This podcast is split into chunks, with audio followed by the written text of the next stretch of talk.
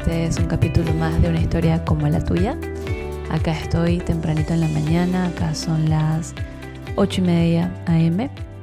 Tengo a mi lado a los gatitos bebés de Rosita. Los que me siguen o saben quién era Rosita, bueno, este capítulo es un poco especial porque mm, eh, Rosita falleció el día de ayer, entonces Voy a contarles mis reflexiones, así como siempre les digo, ¿no? En la olla, cuando lo estoy sintiendo, cuando realmente lo estoy transitando.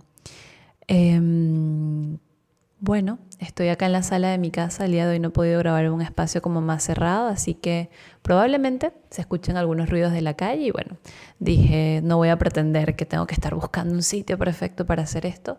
Creo que parte de las enseñanzas y reflexiones que les puedo dar de lo que estoy viviendo es que no hay por qué aparentar ni pretender ni tampoco sobreesforzarse para que las cosas se den. La verdad es que la vida sigue su propio ritmo y también se trata un poco de confiar.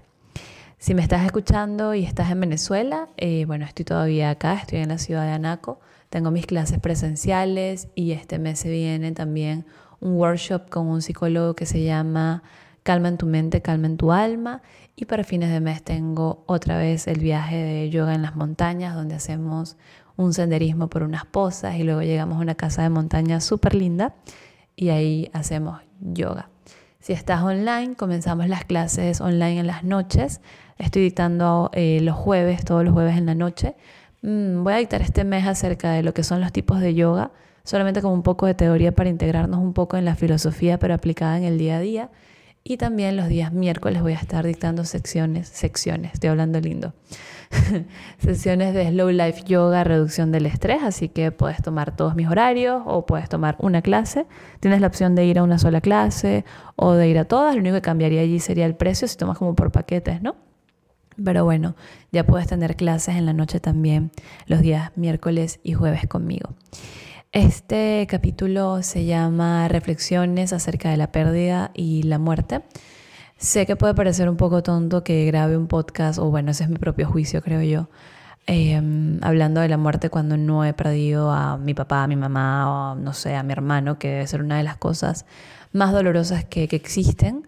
Así que bueno, aprovecho y les comento que no es que esté comparando el digamos, el tipo de dolor o qué tan profundo se puede sentir con lo que algunos de ustedes quizás ha experimentado, pero me quiero tomar la libertad de, sintiendo esto, poder darles mis alcances. Y también algo que escuché en algún momento de Ram Dass, que siempre se los menciono porque me parece interesante la forma como él ha compartido sus procesos, aunque fue considerado un maestro espiritual y todo lo demás, siempre fue muy humano y bueno, no voy a entrar todavía en el tema exacto de lo que él mencionó, pero siempre me gusta mucho este, guiarles a que lo escuchen o que vean algo de su trabajo porque siento que les puede ayudar a no sentirse solos en el proceso. me puse en silencio mi teléfono. Ahorita estoy grabando acá con... Me quedan tres de los gatitos que Rosita parió. No sé si sabían, pero bueno, Rosita llegó a nuestras vidas. Nosotros nos mudamos acá a Venezuela en octubre, llegó en noviembre un día normal, cuando sencillamente pasaba frente a la casa y yo la agarré, la cargué, le dije, te llamas Rosita y bueno, siguió viniendo porque ella es del vecino, entonces como que nos adoptó, ¿no? Venía, iba, pero pasaba bastante tiempo acá en la casa y mm, eventualmente se embarazó.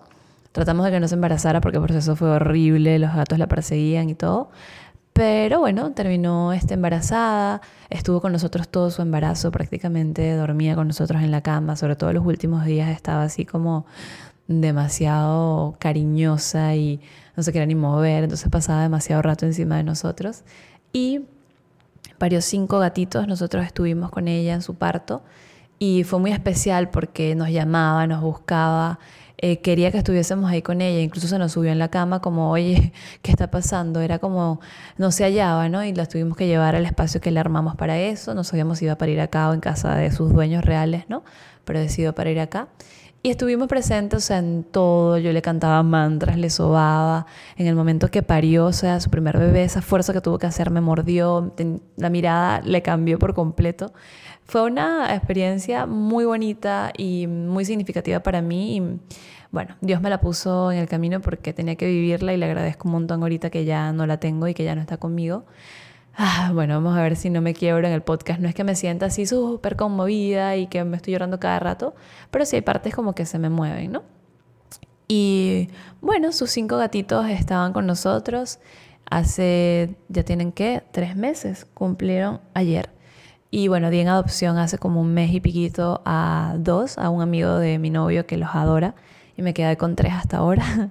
Estrellita, la pelusa que está aquí mordiéndome y hermanito, porque el otro no le, quería poner nombres para no, ¿sabes? Como que no ponerle una personalidad hasta que sus dueños lo, los adoptaran, pero aquí estoy con ellos y, y, es loquísimo porque yo no quería tener mascotas, yo no quería pasar por esto de, de perder a una mascota, ya de niña me pasó una vez y dije no más nunca, aparte sé la responsabilidad que es, pero no fue que lo decidí yo, o sea, fue que me llegó. y con todo lo que he estado transitando personalmente a nivel familiar, estos gatitos me han ayudado como no tienen idea, o sea, han sido mi compañía, o sea, me ronronean, se me ponen en el pecho, o sea, me han acompañado como no tienen idea. Y bueno, los que son mis estudiantes saben que también se me han atravesado en las clases y bueno, hacen sus desastres. Pero aquí están los tres, dos dormiditos y la pelusa activa. ¿Por qué les cuento todo esto? Porque mm, hace como dos semanas ya Rosita comenzó a destetarlos a ellos. Entonces como que venía a la casa pero muy poco, los manoteaba así como que los alejaba, les hacía como gruñidos, como para que no se acercaran y bueno, supuestamente ese era el proceso natural para que ellos se independizaran, sin embargo de vez en cuando venía y les daba teta y así. Pero bueno, este, ya tenía como un par de días que no venía muy seguido. Yo pasaba por casa de mi vecino, la veía en el mueble. Entonces le decía que no puedo creer, me abandonaste y tal, ¿no? Así como, ah, te pasaste. Y ayer justamente vengo llegando de clases y la veo en la casa del vecino, pero la veo como respirando agitado. Y dije, bueno, está cansada. O sea, la vi así como, ok, normal. De verdad no se me hizo mente en lo absoluto. Y vengo a la casa, hago mis cosas. Ayer de verdad tuve un día bien difícil, no me sentía nada bien, aparte que he estado comiendo pésimo. A mí de verdad comer galletas, pan, queso, este, me afecta mucho. O sea, lo hago tres días y al cuarto día estoy con niebla mental, estoy súper cansada, no duermo bien. Y bueno, estuve descansando un poco, así con todas mis energías mezcladas. Y em, salgo a la sala, no sé qué estaba haciendo, y de repente escucho que ella entra por la ventana y hace como un sonido como... Y veo la veo jadeando todavía. Yo, mami, ¿qué pasó? Y la reviso, ya casi que no podía respirar. No quiero graficarte mucho, pero tal vez te pueda afectar un poco. Eh, pero bueno, este, le presté atención. Mi hermano que está de visita por acá, este, en mi casa, le dije, oye, investiga a ver cómo es el envenenamiento y tal. Llamé a una amiga que sé que sabe mucho de eso. Traté de darle agua, pero estaba súper flaca. Estaba así como, ya estaba muy, muy, muy, muy avanzado lo que estaba pasando, ¿no? Entonces, bueno, la logramos envolver como en una toalla. Em, la llevamos al veterinario. Y estaba, o sea, bien agitada y se sentía bastante mal, obviamente, no respiraba muy bien, no sabía qué le estaba pasando. Y cuando estamos llegando al veterinario, este, los perros del veterinario empezaron a ladrar tan fuerte que ella se asustó y saltó y se movió y obviamente ahí le dio el paro porque ya estaba suficientemente agitada, más del susto. Y bueno, murió en mis manos, o sea, pude ver todo el proceso, creo que eso fue lo más, este, no es traumático, es como ver la vida fugarse y y fue, fue bonito, la verdad, y al mismo tiempo duele. Y esto es algo que, que Ramdas mencionaba y mm, es muy loco porque no, no lo he escuchado de más nadie, por eso este, lo enfoco en él, ¿no? Que es la belleza de esos momentos donde quedas tan expuesta, tan vulnerable y puedes ver el proceso de la vida, o sea, puedes ver que realmente la muerte está allí, o sea, y que no es algo que va a pasar en el futuro y ya y que no existe, sino que está a la orden del día en cualquier momento. Y em, bueno, ella antes de, fallecer, con lo asustada que estaba, me mordió. Tengo un dedo súper hinchado, me duele un montón. Y bueno, ni siquiera lo sentí en el momento, pero apenas ella como que la vi que ya, que se le pusieron sus ojitos así, ya muertita. Fue un grito que pegué de dolor, pero fue el mismo dolor de la mordida más el dolor emocional que sentí. Y fue loco porque yo siempre he dicho, bueno, yo soy súper controlada y tal, no sé. Pero fue un grito así y me puse a llorar como desconsoladamente, pero lo tenía como manejado en el sentido de, no era como, ah, me voy a morir, ¿qué voy a hacer? No, era como, ok, ya, ya aquí es, no te preocupes, aquí estoy. Y nada, la abrazaba, entonces yo seguía pensando que estaba viva. y mm, ya llegó la veterinaria porque se tardó un poco, me dijo, no, ya, ya está en su última, lo que está fibrilando creo que se dice cuando el corazón queda así como moviéndose. Y yo le dije, bueno, de verdad, o sea, necesito asegurar que está muerta porque yo la siento viva. Entonces pasamos, este, ya, ya le, le revisó bien el corazón, me dijo que, que, no, que ya estaba. Y ahí sí empecé a ver sus ojitos este, sequitos. Y bueno, mi amiga este, que me llevó justamente su perrita falleció hace como dos meses y me dijo, oye, si quieres las enterramos juntas, ¿no? Ella tiene un jardín grande en su casa y bueno, coordinamos para hacer eso. En el camino dije, bueno, primero déjenme pasar por donde está el dueño, o sea, su verdadero dueño como para decirle, mire, aquí está, no sé si usted quiere enterrarla o bueno, la entierro yo. Ah, y bueno, pasé y eso y se los comenté y me dijeron, wow, probablemente parece que fue envenenamiento, pero es que ellas se comen cualquier cosa, entonces no hay como que buscar culpables, ¿no? Y acá voy a entrar en este tema justamente antes de contarles parte del proceso. Y es que mm, todos cargamos con muchas culpas todo el tiempo y mm, acá es donde se activa el cuerpo del dolor. Sé que todavía no he entrado todavía bien profundo en el tema, tenía una forma que quería entrarles, pero bueno, no, no se ha dado este, por ahora.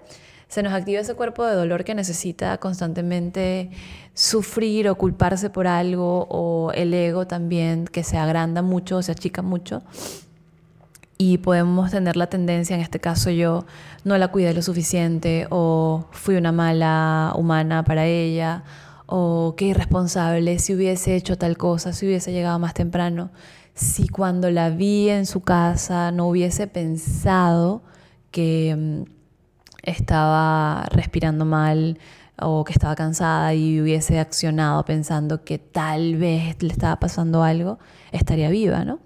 Y me sorprendió cómo esa era mi Stephanie del pasado que vivía metida en la culpa, pero por todos lados.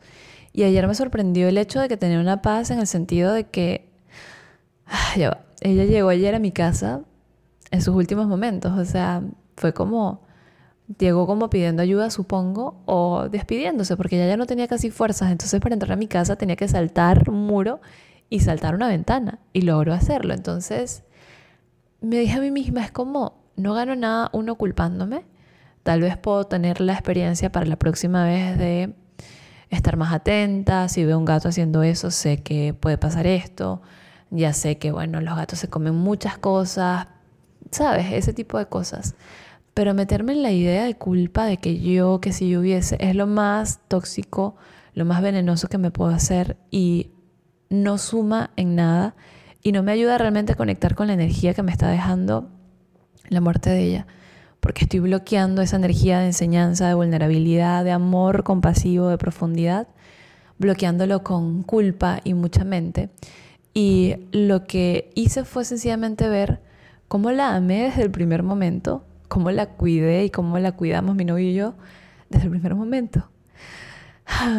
Y esto es algo que yo lo estoy experimentando con una gatita que solo tuve seis meses en mi vida que fueron muy significativos y yo me imagino ustedes si han perdido a alguien que ama muchísimo, una pareja, un amigo, padre, madre, eh, deben sentir muchísima culpa por muchas cosas, porque no le dediqué más tiempo, porque no hice tal cosa. Pero esto solo quiero decirles que eso fue la única cosa que pudo pasar y suena horrible. Esto no, no quiere decir que les voy a compensar el dolor que, que pueden sentir, pero sí reconocer que hicimos todo lo que pudimos con lo que sabíamos, con lo que teníamos en el momento y que eso nos proporcione paz, porque en el caso de, Rosita, o sea, no tienen idea, apenas llegó a mi casa dejé de hacer, cancelé todo y la llevé corriendo al veterinario con toda mi mejor energía, este, dispuse de todo el efectivo que tenía, porque acá en Venezuela, o sea, el tema del efectivo, en dólares, todo, ta, ta, ta. O sea, no fue en ningún momento que yo dejé de priorizarla, nada, o sea, Rosita para mí ha sido una prioridad siempre, aunque ella no viva acá. Y estuve en paz con eso, o sea, fue como te di lo mejor de mí y estoy en paz con eso. Tal vez pude hacer mucho más, pero siempre se puede hacer más, pero no, no es algo en lo cual puedas vivir, ¿sabes? En esa sensación. Entonces fue como hacer las paces con eso de así me tuvo que pasar, así tocó. y la llevamos a casa de mi amiga, mi hermano nos, me ayuda a abrir el huequito, esta amiga es súper dulce y súper amable y tiene plantas hermosas en su casa, tiene bugambilias y le hicimos una camita de bugambilias, em, no la metimos en caja porque tarda más el proceso de descomposición, ¿no? Entonces le pusimos flores encima, todo, ¿no? Eh, pude despedirme, pero, o sea, ahorita capaz me quiebro hablándolo porque es como una terapia grupal hablar de estas cosas y ponerse como en evidencia o en vulnerabilidad. Pero quiero que entiendan que es que no me estoy, no me estoy juzgando, que me siento mal o que estoy desplomada. No, es sencillamente la misma emoción hablando y, y transitándola y se siente bien. Les puedo asegurar que se siente bien. Alguna vez les dije que los traumas se vuelven traumas porque los vivimos en soledad y esto del podcast es completamente terapéutico, hablarlo, porque acá me puede estar escuchando una persona de Estados Unidos, otra en Chile, otra que me conocerá muy poco, otras que saben mucho de mí, pero todos estamos conectando bajo el mismo sentimiento de, del sufrimiento y el dolor. Y entonces, bueno, la colocamos, este, yo me despedí, le di las gracias por todo el amor, por todas las cosas. Ahorita mi novio no está en casa conmigo, entonces... Em, la despedí por los dos y le di las gracias por los dos y bueno, sé que está allí, así que cuando él vuelva este, va a poder visitarla y, y poder despedirse, ¿no? Eh, porque no, no debe ser fácil tampoco para él que no pudo estar. Y mm, nada, fue, fue eso, ¿no? Y fueron muchas emociones, fueron muchas sensaciones. Tuve a mi hermano acá conmigo en esta etapa en la cual me he sentido, no pasaría que esto iba a pasar, pero él estuvo acá Tenía muchos años sin verlos cuando estuve fuera de Venezuela y puff, todo se da así como, Dios, me mandaste un apoyo en estos momentos y aquí está. Y, y fue como ver las conexiones que existen y esto es algo que yo no veo en el día a día. A veces vivo tan metida eh, en mi trabajo, eh, en lo común, en lo, ¿sabes? En la supervivencia que no me doy cuenta de cosas como hoy que me desperté eh, temprano, hice varias cosas y escuchaba el vacío. Esto era algo que tenía mucho tiempo que no escuchaba y eso lo escucho cuando estoy como en calma. Y es impresionante ver cómo estoy movida emocionalmente, estoy triste, estoy dolida, estoy reflexiva, pero aún así hay mucha paz en mi corazón.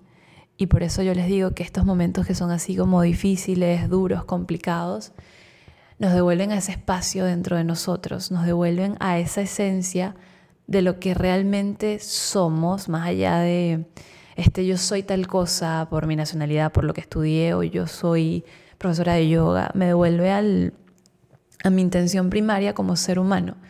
Y mm, ha sido muy, muy loco y no quería dejar de compartirles desde este espacio. Eh, Ramdas mencionaba un par de cosas, aparte de esto que les conté de la culpa de que reconozcan que han hecho lo mejor que han podido y, que quedarnos en la culpa no ayuda en nada y reconocer que de verdad ver, o sea, ver ustedes realmente cómo sí hicieron todo lo posible para que esa persona o ese animalito o esa circunstancia estuviese bien. Porque si no estamos entrando todos en el hueco de la culpa y eso suma más sufrimiento a la humanidad y nos quedamos en una energía que, no sostiene absolutamente nada. Desde ese espacio te vuelves oscura, te vuelves em, aislada, te, te torturas, te criticas y desde allí lastimas a otras personas. Entonces, esa no es la energía de la que queremos de este proceso. Y Randas mencionaba algo interesante que a esto voy, y es que puede haber paz, puede coexistir la paz, el amor, pero también puede coexistir el sufrimiento y el dolor. No es que uno existe sin el otro, que uno es el opuesto del otro. No hay opuestos para el amor, no es que si siento tristeza no estoy en amor, o si siento ira no estoy en amor, o si me siento decepcionada no estoy en amor. Y esto es algo que rompe mucho con el New Age de todo lo que nos están diciendo. Hablo de las redes sociales porque es como el periódico o, lo, o la tele o los medios por los cuales nos comunicamos de que si siento una cosa no puedo sentir la otra, o que si siento o si vibro en cierta energía, o si lloro o si estoy triste, no puedo sentir agradecimiento, etcétera, ¿no? Y esto me pareció muy chévere porque es lo que nunca nos han contado de la espiritualidad o de lo que podemos sentir. Y puedes coexistir con todas tus emociones sin negar absolutamente ninguna, entendiendo que todo es una energía de amor. Yo en estos momentos siento, por lo menos en la noche, dormí bastante bien, gracias a Dios, este, pero yo me despertaba y me despertaba con un dolor en el pecho. Y no estaba por llorar ni nada, y no era que tenía la imagen de Rosita caminando por mi casa y qué voy a hacer sin ella, era un dolor que se despierta en mí. Y este lugar, este sentimiento, me devolvió a orar, cosa que cuando yo estoy en mi más apogeo, ocupada en mi vida, yo no oro, no hablo con Dios, lo hago por ahí de vez en cuando, pero cada vez que me despertaba era como mandar luz, mandar paz, mandar amor y paz a todas las personas que están pasando por situaciones similares, pedir que me provea de paz a mí, ¿saben? Entonces es como, esto es un recordatorio definitivo, es un recordatorio definitivo de recuerda la esencia, recuerda el ser, vuelve a las bases. Entonces mi enfermedad me devolvió a ese lugar, pero eventualmente uno siempre olvida esos lugares, la pérdida, la muerte te devuelve a esos lugares. Y acá voy a entrar a otra parte que lo escuché en un podcast de Durga Steph. Ella justamente es estudiante, bueno, fue estudiante porque ella Ramdas falleció de Ramdas hace muchísimo tiempo, eh, perdón, durante mucho tiempo. Y no tengo las palabras exactas, pero esto me marcó mucho y justo ayer lo recordé. Y es que Ramdas se dedicaba a acompañar a personas en su proceso de muerte, es decir, alguien que le dieron una semana de vida, no lo sé, algo así. Él acompañaba a las personas en el proceso hasta el último momento. Y también mucha gente le, escribía cartas a él. En esa época eran cartas porque no había este, todavía este, el internet como tal, los correos. Le escribían cartas lidiando con la muerte de un ser querido, ¿no? Y um, recibí una carta de una familia, padre y madre, que perdieron una hija en estas atrocidades que ocurren, que a veces uno no, no entiende, no voy a ahondar en esto, pero que son asesinatos y todo lo que pasa a veces con, con las niñas, ¿no? Y claro, estos padres estaban muy conmovidos, dolidos, con un dolor muy profundo de algo que, que es muy fuerte experimentar. Y pedían como que, o sea, ¿cómo busco en esto? ¿Cómo entiendo? ¿Cómo veo el amor? ¿Cómo veo la presencia de Dios en algo tan atroz? Y mis palabras no van a ser exactas, espero poder comunicar esto de la mejor manera. Y él lo que les decía es que él no puede, ni nadie puede darles un consuelo para su dolor y su sufrimiento. El dolor y el sufrimiento que ellos estaban sintiendo es el legado que su hija ha dejado para ellos acá. Y esto rompe. Y de verdad, si ustedes han perdido a alguien o si están en un momento vulnerable, esto les va a romper todo porque primero van a querer apagar el podcast y dos van a decir qué loca está esta tipa, refiriéndose a mí, ¿no? O qué loco está Ramdas o qué insensible. Pero esto va mucho más profundo de lo que podemos creer.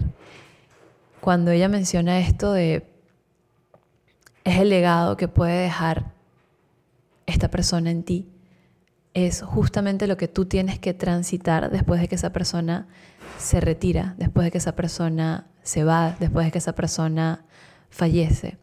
Y es algo que creo que nunca nos hemos puesto a analizar porque nadie se ha sentado o nadie ha evaluado porque estamos tan metidos en nuestro propio dolor a reconocer que dependiendo de tu cultura, esa persona que se va, en teoría, esperemos esté en un mejor lugar, Esperemos esté en las mejores condiciones. Eh, depende de lo que creas. Acá no quiero andar en este tema. Pero sí quiero es que veamos que el dolor queda en las personas que estamos viviendo del otro lado. El dolor queda en la persona que perdió. El dolor queda en nosotros, los que quedamos, digamos, vivos, ¿no? Y ese dolor a cada uno de nosotros nos lleva a lugares distintos. Te lleva a reencontrarte con familia, te lleva a cambiar de actitudes, te lleva a reencontrarte con partes de ti que negabas y esto es la sabiduría más hermosa detrás de la pérdida. Mm. Toma una respiración conmigo. Yo quiero que, que aterricemos un poco en ese espacio del corazón y que nos demos la oportunidad de ver cómo alguna pérdida de nuestras vidas bien sea material, física, amorosa, nos ha llevado a procesos de transformación muy profundos, pero que tal vez hemos hecho tan inconscientes que el día de hoy lo vas a poder quizás reconocer con esto que te estoy mencionando, porque ese legado que esa persona con su ausencia deja es una enseñanza de vida demasiado importante que solo se ha podido dar a través de algo que podemos considerar más atroz. Que el cómo haya ocurrido, que cómo pasó, que no tiene explicación, que no fue justo, que N cantidad de cosas. La vida no es justa, la verdad. Hay muchas cosas, por lo menos terrenalmente, a la mente son muy injustas y a veces no entendemos por qué pasan, pero seguramente espiritualmente o a la ley de Dios todo lo que ocurre es en un plan divino, no lo sé, yo ojalá pudiese reconocerlo. Pero esta palabra de esto es el legado que te está dejando, es esa vuelta a la responsabilidad de decir, ok, ¿qué me está tocando? ¿En qué me está transformando todo esto? Y no es para que lo veas con el dedo en la llaga justamente en el momento de la pérdida, ¿sabes? Qué horrible sería decirle a alguien después que perdió a su mamá o a su esposo, ¿sabes qué? Esto, el, revisa el legado que te está dejando, todo lo que tienes que trabajar. No va por allí, ojo, va en el hecho sencillo de con el tiempo darte cuenta a qué espacios de tu ser fuiste, a qué conexiones, con qué y con quiénes fuiste, qué te empiezas a cuestionar. Y esto es una pérdida, no voy a decir que es pequeña o grande, o sea, sé que no es la más profunda, sé que no es la más dolorosa, me tocó y me llevó a reflexiones profundas como qué poco familiar soy, qué aislada soy, qué... Y no para criticármelo, sino para darme cuenta desde qué aristas estoy actuando qué workaholic soy, qué tan metida en mi trabajo estoy y qué tanto miedo tengo de soltar mi trabajo y, dedicarle un espacio a los que amo, ¿no? Me hubiese gustado tal vez dedicarle más tiempo a mi pareja, a mi mamá, a la misma Rosita, ¿no? Poder hacer cosas así. Pero más allá de culparme es como, ok, entonces esta energía tenía que verla, ahora cómo me pongo en acción con eso, ¿no? Y honrar ese amor que se está despertando en mí, que no es que ella lo sacó. Bueno, sí, realmente ella me hizo ver ese espacio dentro de mí, pero no es que ella me lo dio, ese amor ya habitaba dentro de mí y sencillamente con ella me pude dar el chance de, explorarlo. Y mm, quería mencionarles eso, creo que dos cosas importantes, el tema de la culpa, el reconocer que es un gato, tiene instinto natural, qué sé yo si se come una lagartija, hay unas lagartijas que son venenosas, qué sé yo si por acá alguien puso veneno de rata y ella se lo comió. O sea, al final no supimos exactamente qué pasó y tampoco es tan necesario saberlo. Por lo menos ahora tengo que tener más cuidado con los gatitos chiquitos que están acá, si es que por ahí hay veneno cerca de algunas casas, si es que hay lagartijas, o sea, tengo que tomar en cuenta eso. Pero más allá de quedarme en cómo controlo que esto no pase, es el entender que estas cosas van a pasar y que no son necesariamente mi culpa, que ella tiene un instinto que yo tal vez la puedo amarrar y dejarla en mi casa, pero eso no iba a ser vida para ella y que yo tengo que respetar el ciclo natural de que ella es libre y que ella podía ir de mi casa a la casa de su dueño, andar por ahí caminando y yo le pasaba por un lado y me ignoraba, o sea, no podía hacer nada y reconocer que puedo estar en paz con eso, que yo hice todo lo posible, le compraba su comida, o sea, le tenía agua, le hacía cariño, lo que ella necesitara, estuve a punto de esterilizarla ahorita, tenía ya su cita a finales de este mes de mayo, entonces hice todo lo que estaba en mis manos para que ella estuviese bien. Y la otra parte es ver eso, justamente que el legado que ella está dejando en mí es mi propia sanación, son todos los lugares que, que puedo ver y todo lo que puedo tomar desde el amor de ella hacia mí. O sea, su vida en mí ha dejado todo este legado, más allá de todo lo que viví con ella, es todo lo que ahora me voy a permitir sentir. Y tenemos varias ventanas abiertas acá y las puedes cerrar y decir, no, no quiero verlo y me puedo quedar en el, ya para qué, no va a tener más gatos y los gatos y los vecinos y quién fue el que la envenenó, etcétera, etcétera. O puedo quedarme abierta en ese lugar donde va más allá de la vida física y material y ahondar en esos espacios de mi ser y ver ese legado profundo que ella está dejando en mí.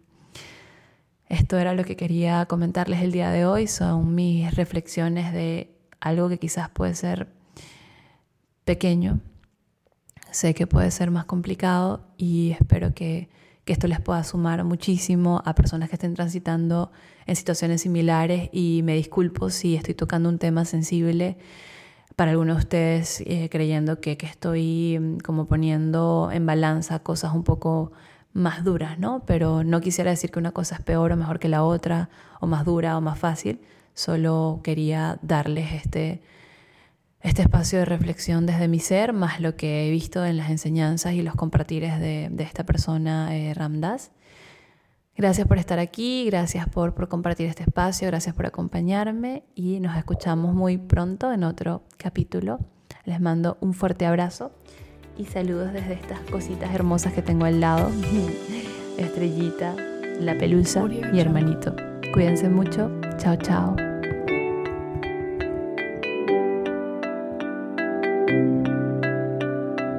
Audio